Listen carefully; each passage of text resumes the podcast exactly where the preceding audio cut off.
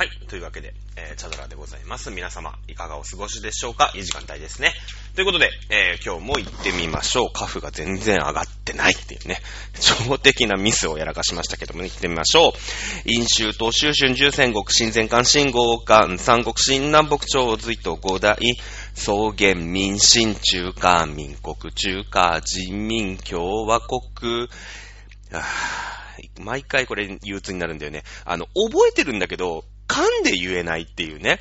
この喋り手としての能力の問題だから、これは。さあ、今日は噛みませんように。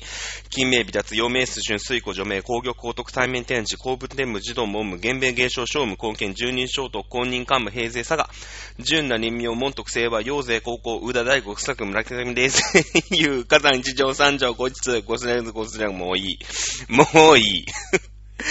宇田大吾、須作、村上、霊勢、遠遊、火山一条、三条、五一条、五須作、五霊勢、五三条。ということでね。えー、もう噛んだ上にもぐったぐたですけれどもね。はい。えー、気を取り直して、立て直していこうと思います。はい。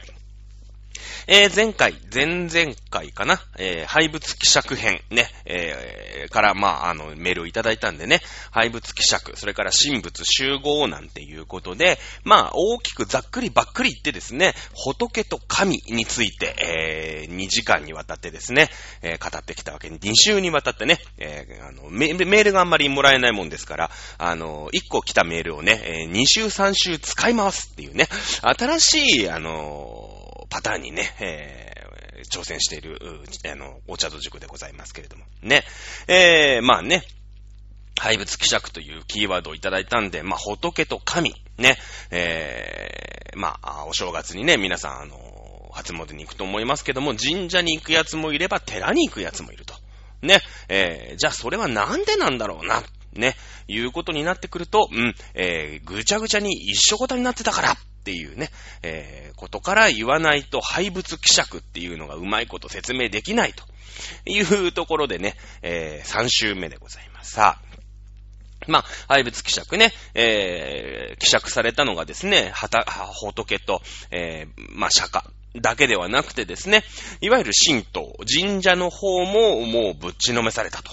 いうのは前回のね、えー、授業で、あの、私言わせていただきました。まあ、あ神の前にね、平等である。だから、頑張った奴が金持ちになれる。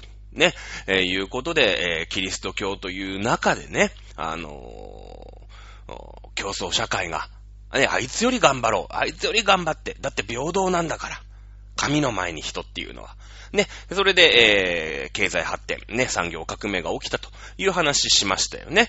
日本っていうのは平等じゃない。ね。海の幸、山の幸あるでしょ？海の神様がいれば山の神様もいるし、畑にも神様がいるし、川にも神様がいるね。それをさ、みんながみんないろんな神様ね、拝んでたらさ、この神様はこれが得意、この神様はこれが不得意みたいなのあるから、いや、まあまあね、えー、別に競争とかあいつより頑張ろうとかじゃない。俺はこの神様を信じていくんだ、みたいなね。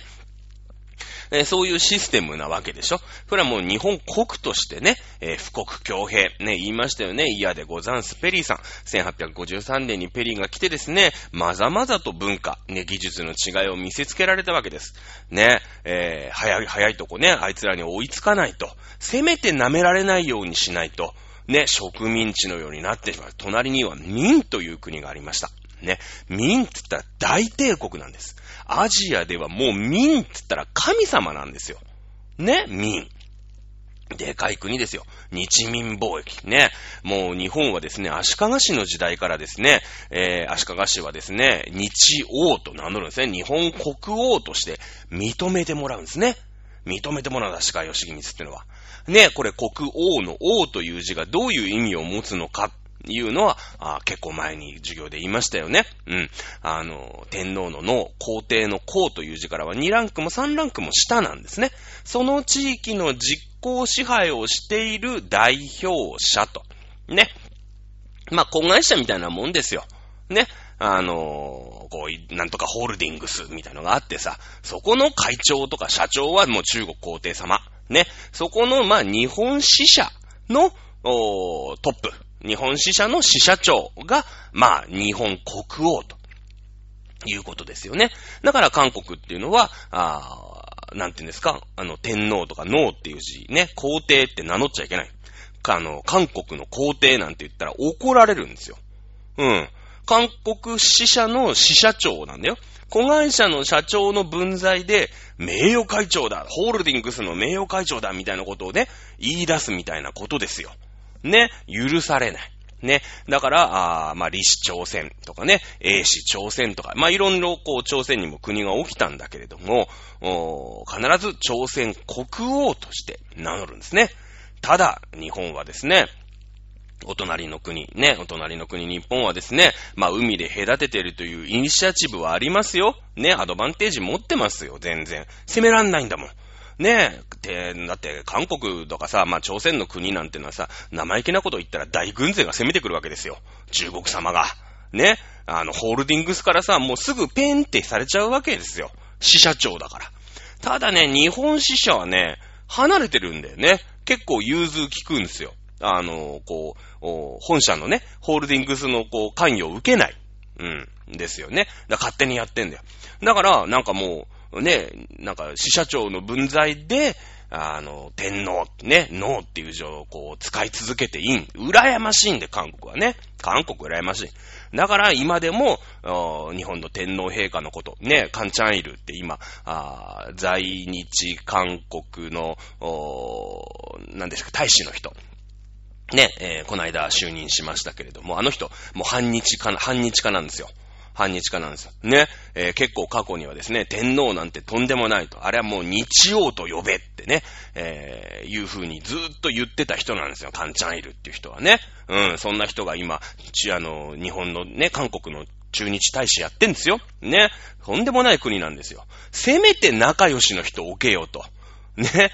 半日みたいな人置くんじゃないよという感じです。これはもう言いましたよね。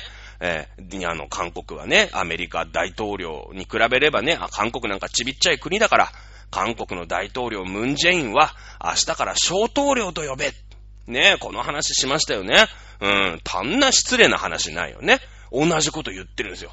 そんなことをね、あの、肩書きつけて言ってる人が今ね、あの、在日の韓国の大使やってんですよ。ね。韓国とんでもない国なんですよね。うん。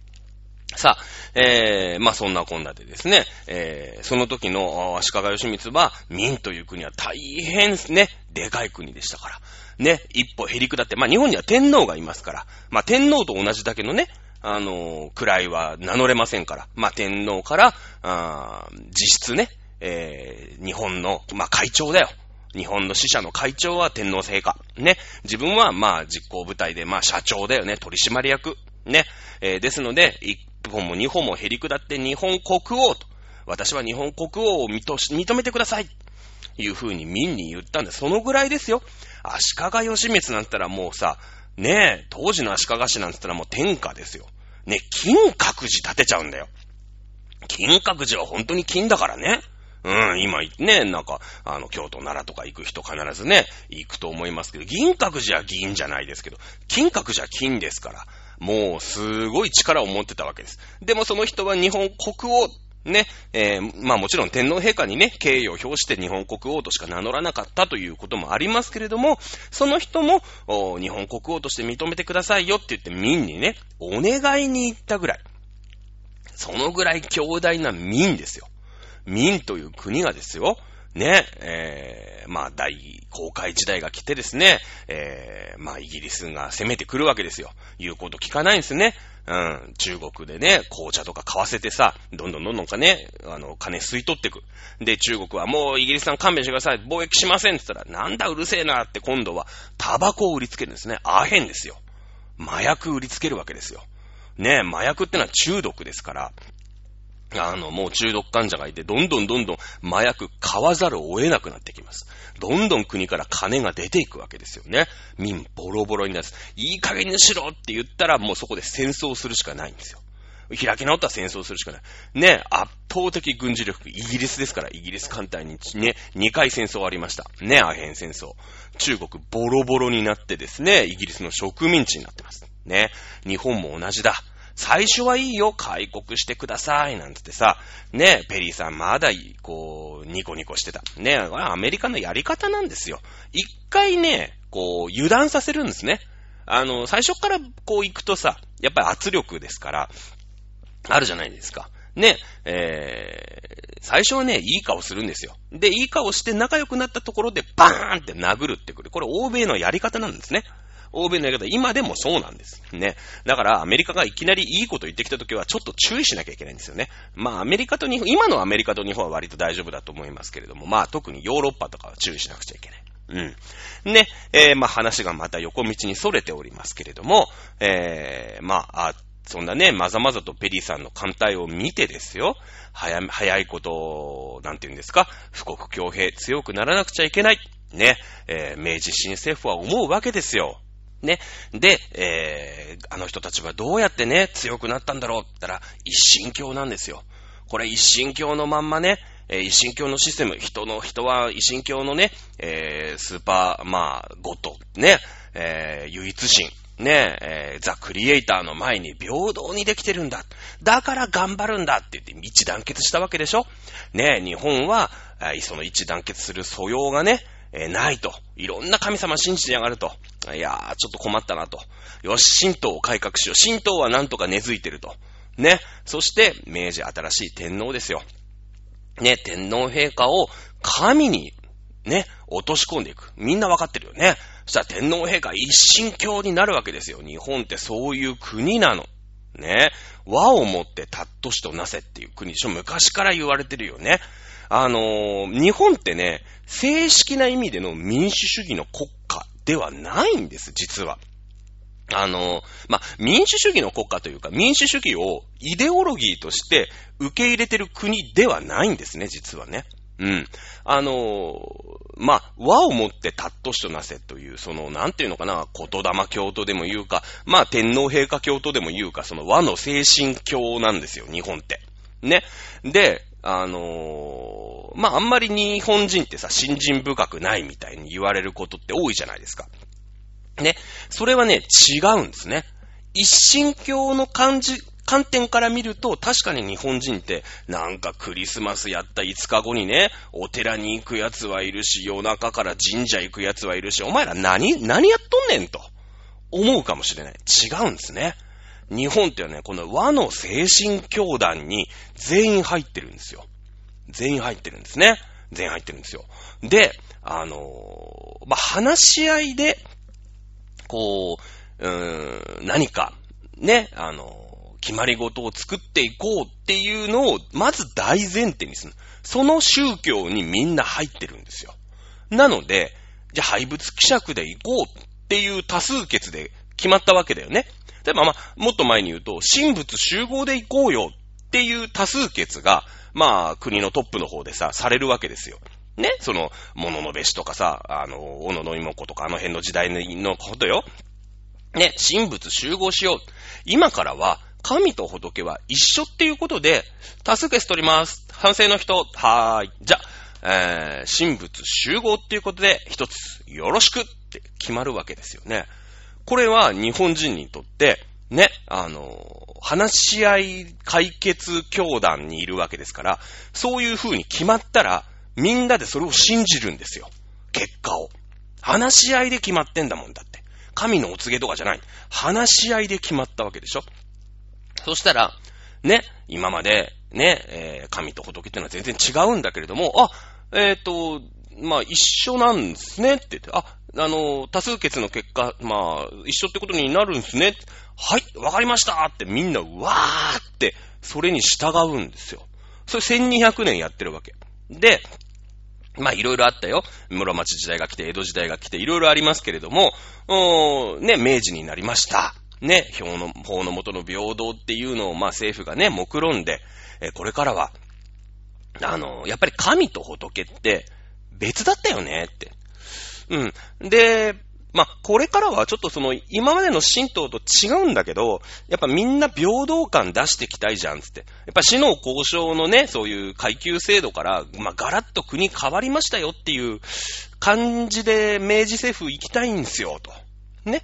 で、平等だから、生の用意どんで、明治一世のせいで、頑張ろうよ。ねその中で一番頑張ったのがさ、まあ、大河ドラマにもね、えー、なってるわけじゃないですか、今度の大河ドラマですよね。うん。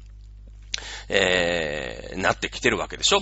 で、いやそういう風にしたいんで、あのー、申し訳ないんですけれども、あの、あれですよね。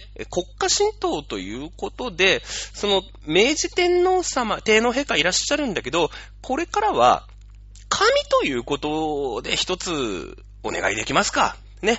えー、じゃあそれに賛成の人って言って、まあ明治政府ができるわけだから賛成だよね。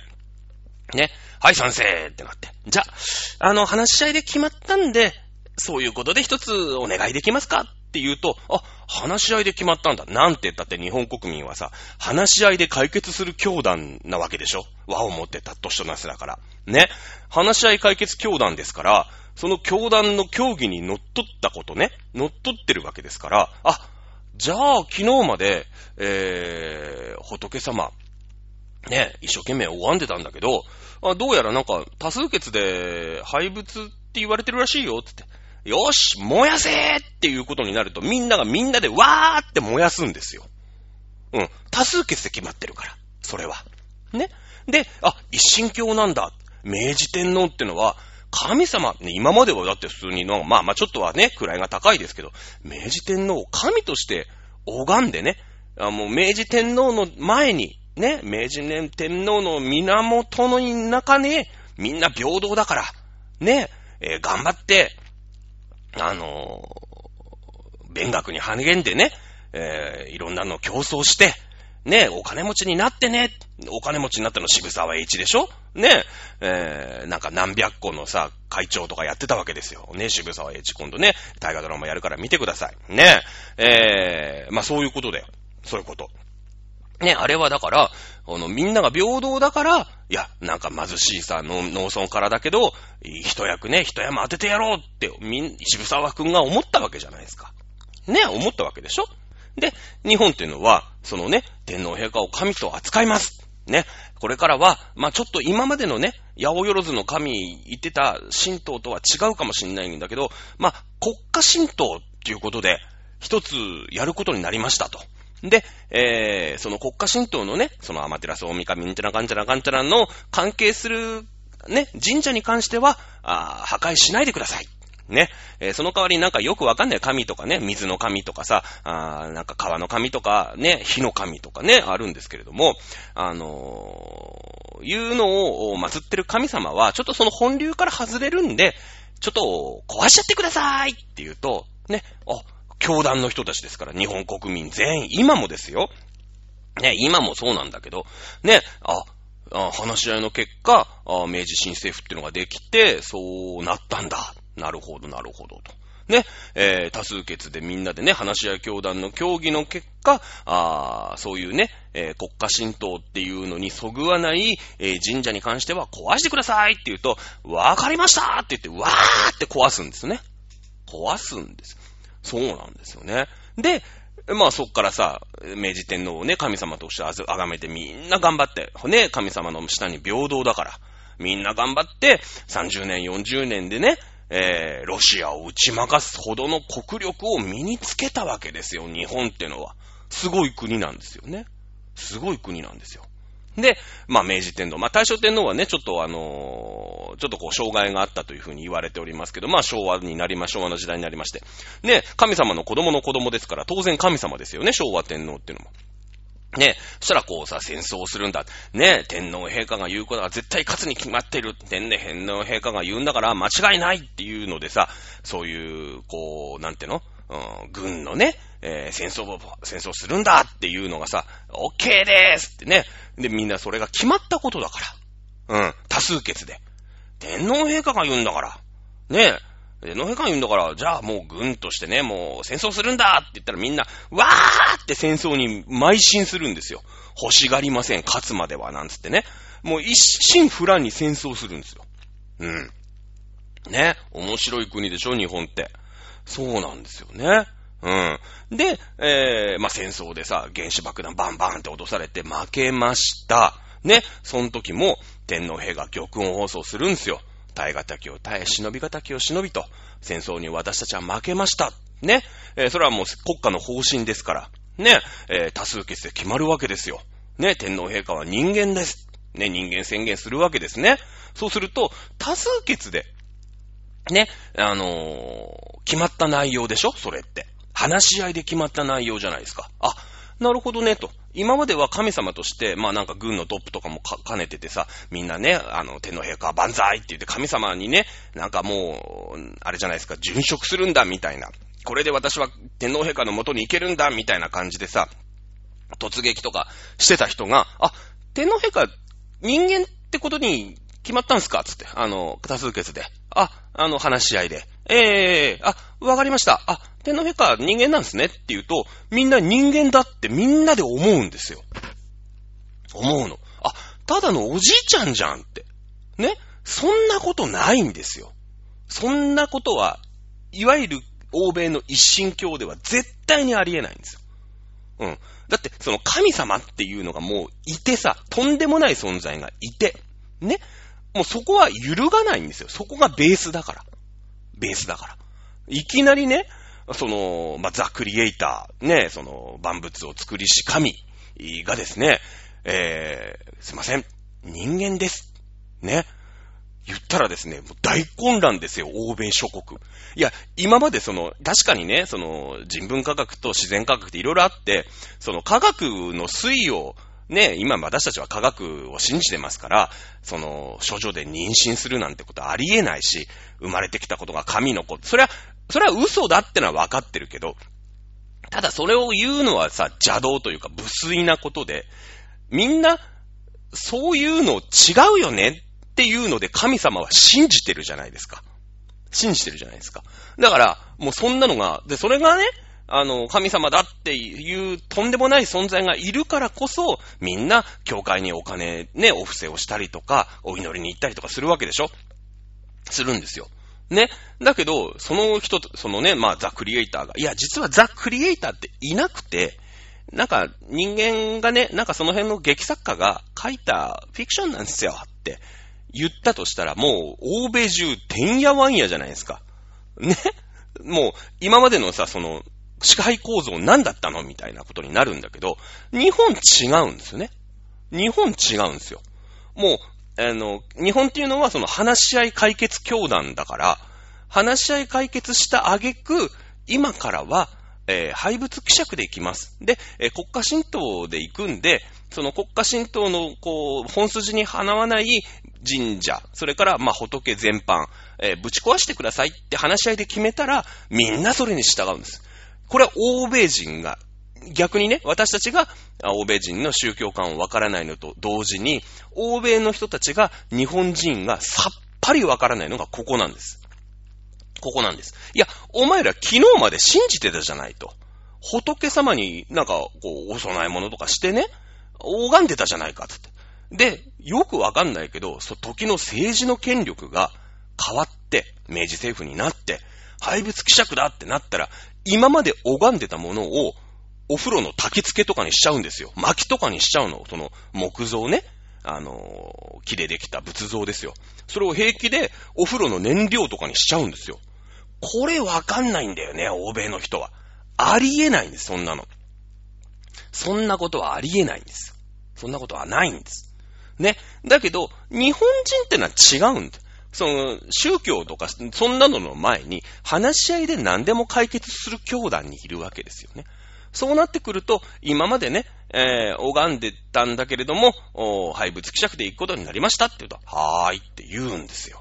ねで、天皇陛下、まあ、昭和天皇ね、人間宣言。まあ、人間でした。ねまあまあ、言うたらちっちゃいですよね。160センチくらいしかないんじゃないですか ?150 センチくらいしかないですよね。昭和天皇広人さんってね。えー、のおじいちゃんだ。いうことになって人間だっていうことになるんですよ。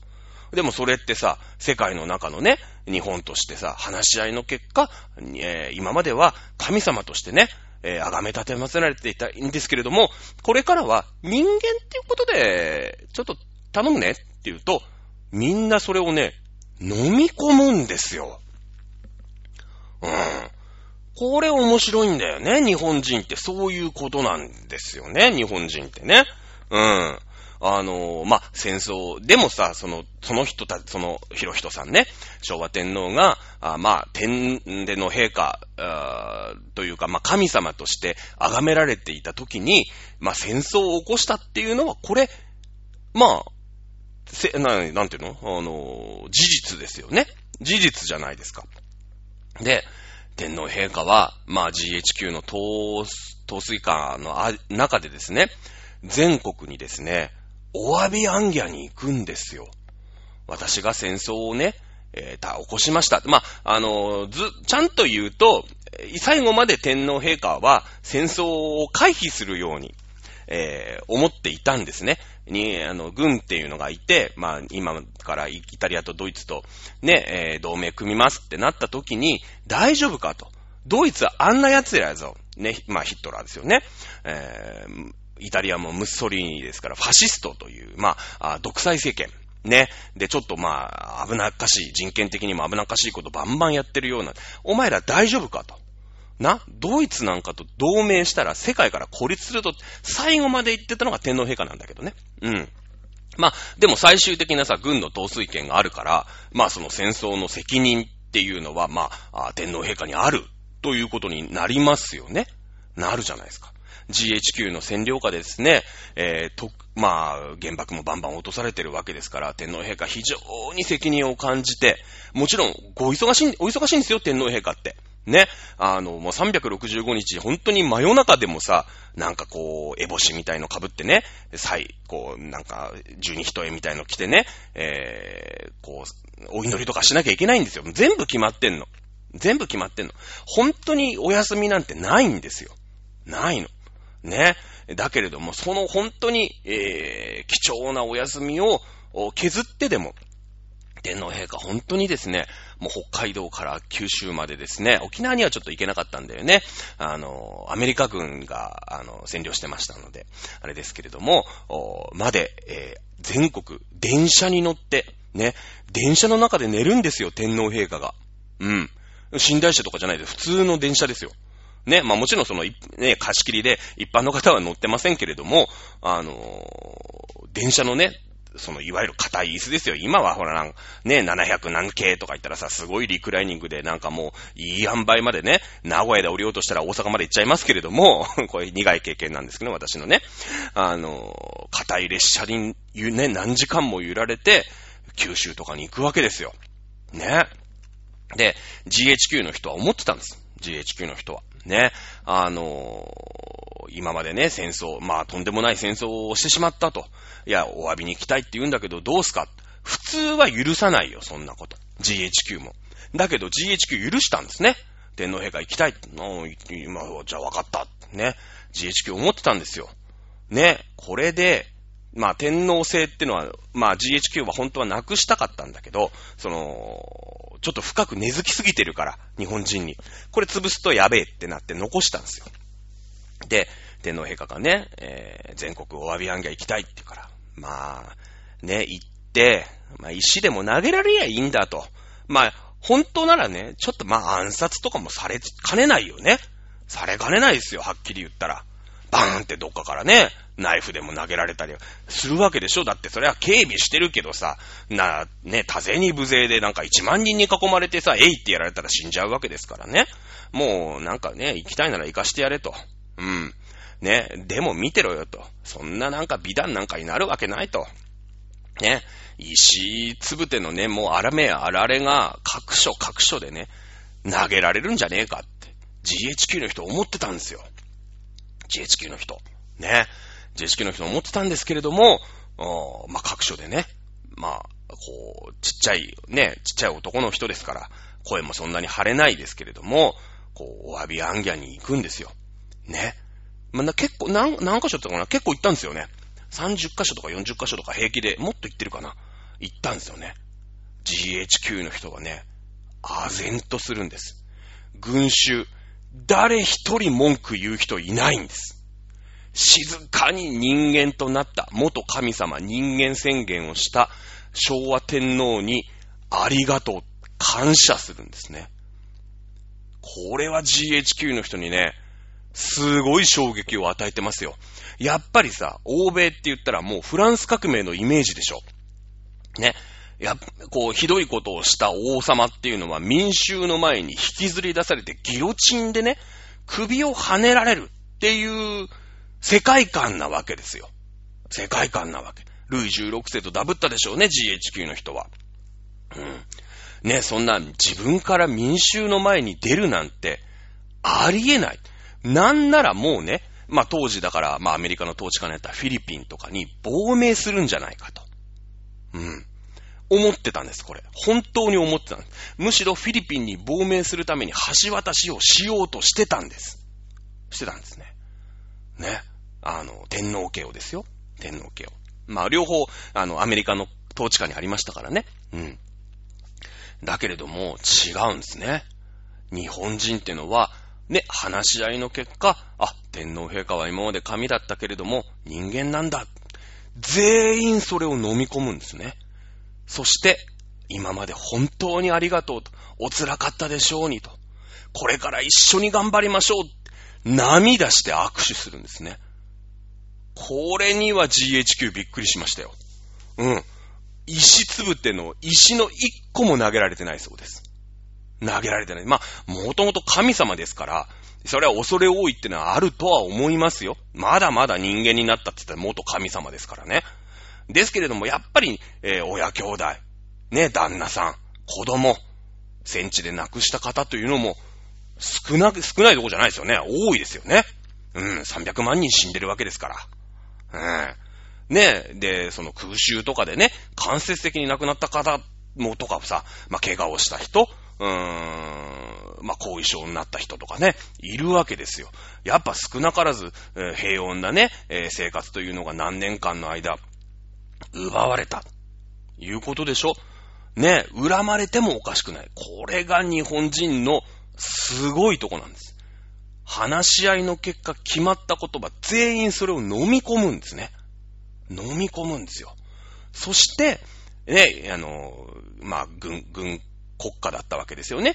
えー、軍がこう、一番偉くてさ、こう、統帥してみんなでね、えー、戦争するんだって言って世の中が GHQ っていうので、まあ、変えまして、ね、話し合いの結果、今度、ね、民主主義国家として、日本は生まれ変わることになりました。いうことになると、それは話し合いで決まったことでしょ？話し合いで決まりましたよね。和をもってたっとしと出すんですよ。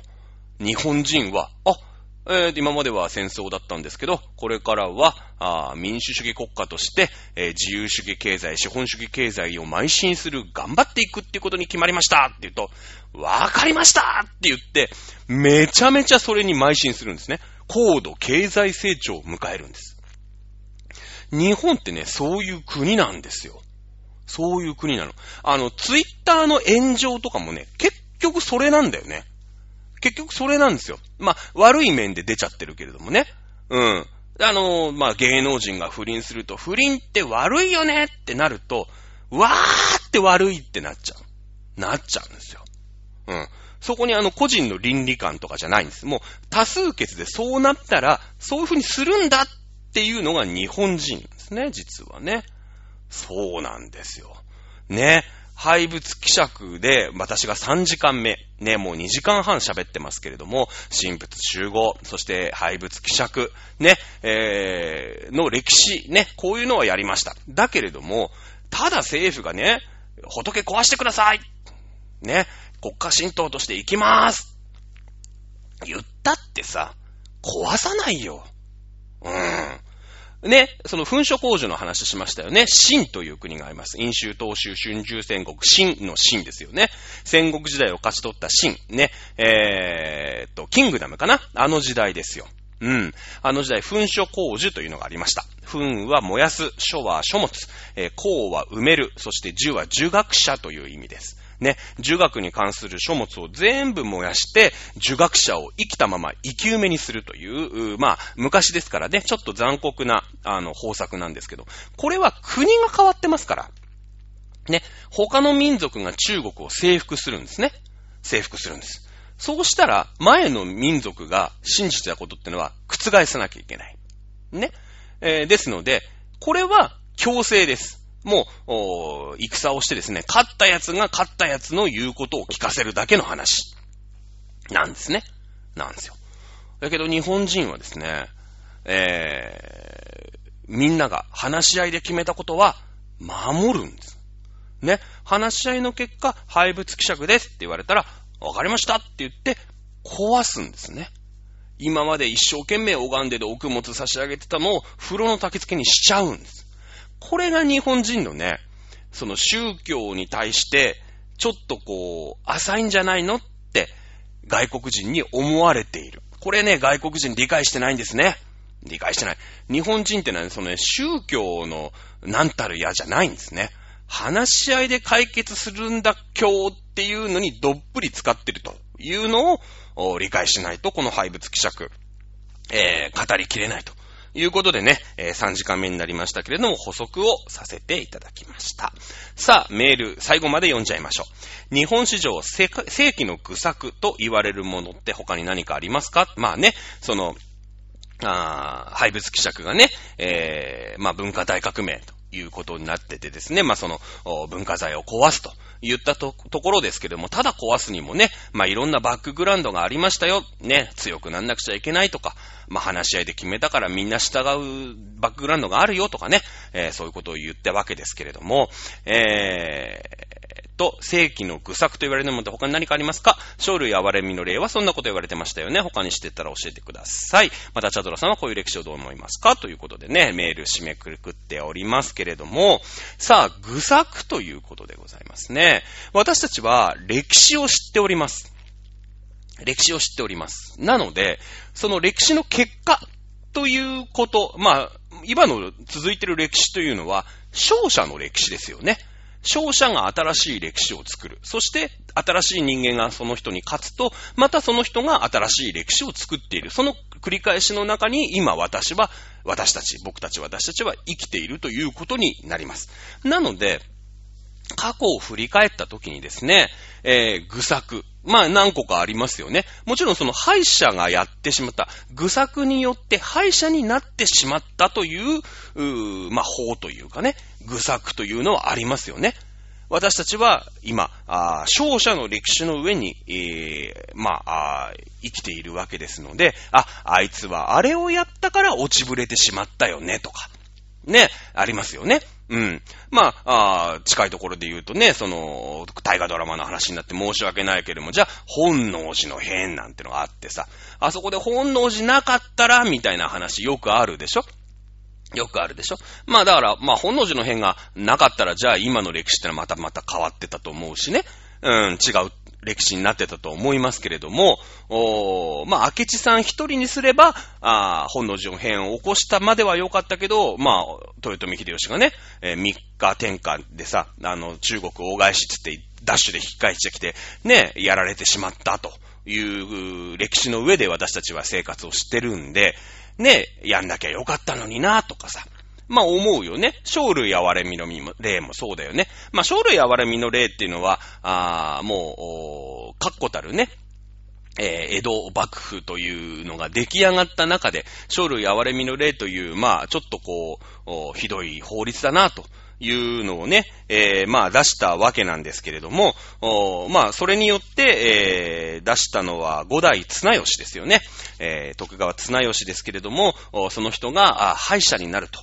いうことは、まあ、なかったわけですけれども、まあ、あ勝者による愚策、敗者による愚策と、これは分けなくちゃいけないでしょうね。うん。例えば、勝者が、あであるがゆえに、えー、愚策を誰も止められないとかね。これはもう大変な騒ぎですよ。まあ、勝類憐れみの命はそれにがいいとこだよね。敗者はしょうがない。愚策っていうのはさ、ね、勝者の歴史の中ではグッとされてるものが最後にやってしまったことを、やらかしたことで、えー、その人は歴史の本流に乗れませんでしたと。これはやっぱり歴史ってそういうもんだから、まあしょうがないと思うんだよね。ね、勝類の憐れみの例もそうだけれども、こう、勝者がですね、勝者で居続ける、時に出してしまう法律、ね、あの、愚策というのは非常に後から考えても愚策ということになることが多いですよね。鳥類哀れみの例ね。まあ、犬久保、まあ、犬年だったということも一説にはあるんですけども、こう、極端に、生き物ね。えー、まあ、これ人間も入るんだけどね。その、種子学とかさ、上下関係とかっていうのを重んじるっていうのも言ったでしょ？国学の時に。で、その、結局、うーん、まあ、捨て子だよね。うん、くら、あの、育てていけないから、捨て子っていうのはさ、まあ今でもひどいことじゃないですか。なんかコインロッカーに捨てちゃうとか、なんだってなるけれども、まあそういうのを防止するみたいなのもあったの。だから、生類暴れみの例ってなんかさ、その犬が一番偉いから、ね、犬は殺しちゃいけないし、犬はなんかもう、な、何があっても守れみたいなことになるけど、その、例えば病人とかね、おば捨て山なんてあるじゃない。もうおばあちゃんとかになってさ、猛録しちゃって、もうお米とか食いつ、食いつぶすだけだから山に捨てちゃうみたいなね。本当にあった話だけど、まあそういうのを禁止するっていう、う人間も含めたね、フェミ、フェミニスト的な、あ政策だから、まあそんなに、まあ全部が全部具かというと、まあ、まあね、その、おば捨て山もさ、別に捨てたくないじゃんって自分の親なんだから。だけど、捨てだ、捨てざるを得ないっていう、その社会環境があるわけだよ、やっぱ。ね。あるわけですよ、やっぱりね。なので、その、まあこれ、今のさ、左派、右派みたいな話になって、まあ左巻きの人っていうのは結構いろんなところに理想を語るじゃない。なんか、例えば、まあ民主党政権ね、悪魔の民主党政権の時代に、えー、事業仕分けなんてやってさ、ね、やっぱり国家の財政を立て直さなくちゃいけないから、いろんなダム作んないよとか、ね、これ、これはいらないんじゃないですかとかって言うわけでしょね、それはそれで正しいことなのかもしれない。その理想としては。だけれども、じゃあ結局、おととしでしたかね、関東に大豪雨が降ってですね、まあ、ヤンバダム、ね、でかいダムが、あなんとかその民主党政権が短命に終わって、まあ、その後工事がね、なんとか続いたから、まあ、一応仮願性みたいなところになったんですけれども、それで、なんとかね、えー、東京中が水浸しにならずに済んだわけですよ。必要だったわけですね。後から考えれば。後から考えればですよ。だけれども、やっぱり左巻きの人っていうのは、あそうやってこうね、えー、理想をこう、いろんなところで理想を語っちゃうんですよ。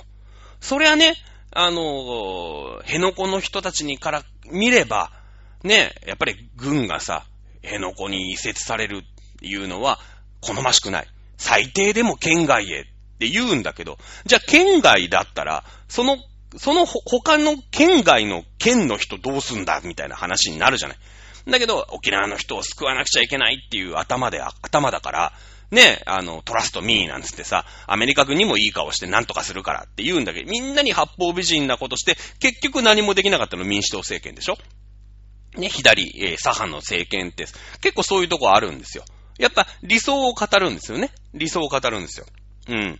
えー、なので、まあ、生類哀れみの例もね、まあ、あ徳川、あまあ、幕府の中で、まあ、一応フェミニストの、おまあ、綱吉さんね。まあ、三代家光さんぐらいから、やっとこう、ぶばった感じ体育会系の感じが薄れてきて、文治政治って言うんだけどね。その前、武断政治って言って、まあ、武士のさ、こう、力ずくで物を言わせてるまだね、時代なんだけど、もう徳川の時代も安泰になってきて、文治政治って言って、まあ、ちょっとこう、文系の将軍が出てくるわけですよ。ね。えー、そうすると、こう、優しめのね、フェミニストみたいな、あ理想論を語り出してくるわけですよ。